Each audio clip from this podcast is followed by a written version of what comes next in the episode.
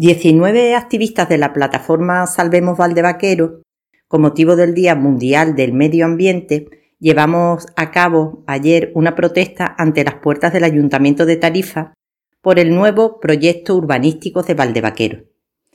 La empresa Valdevaqueros Pueblo, el Ayuntamiento de Tarifa y la Junta de Andalucía, aprovechando la crisis del COVID-19, están tramitando un nuevo proyecto para la zona de Valdevaqueros, bajo la etiqueta de sostenible y nada más lejos de la realidad. Es inconcebible que continúen con estas ansias urbanísticas tras la sentencia del Supremo que sienta jurisprudencia en cuestiones ambientales.